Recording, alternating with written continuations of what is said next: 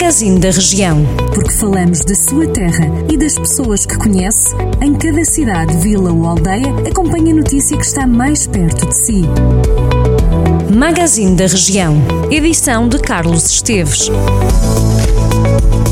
Boa segunda-feira e bom início de semana. Começamos mais uma viagem por alguns dos conselhos da região.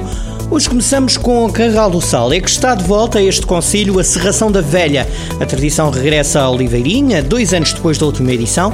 É um espetáculo de rua organizado pelo Núcleo de Animação Cultural de Oliveirinha e está agendado para as nove da noite do dia 3 de outubro, no recinto da Feira dos Carvalhais. O presidente do NACO, José Manuel Figueiredo, diz que os ensaios vão começar no próximo dia 27 deste mês de setembro e vão estender-se durante uma semana.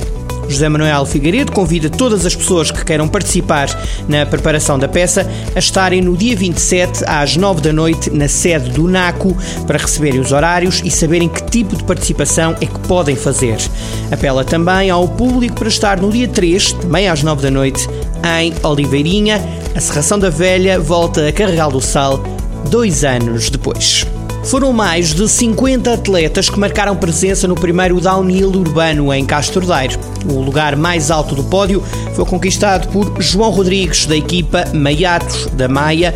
A prata foi para Carlos Martins, que correu a nível individual, e a fechar o pódio ficou Tomás Barreiros, da Time Ribeirense DH. No balanço do evento, Ricardo Rodrigues, presidente da Casa do Benfica de Castro Daire, uma das entidades organizadoras da prova, sublinha que este primeiro downhill urbano em Castro Daire superou todas as expectativas e que teve uma adesão fantástica do público, que se portou lindamente.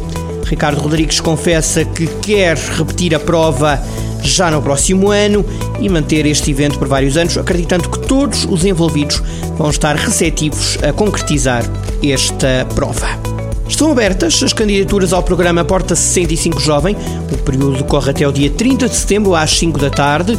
O município de Herbamar já fez saber que a equipa técnica do setor de desenvolvimento social da autarquia está disponível para prestar a informação necessária aos interessados e até ajudar na submissão das candidaturas.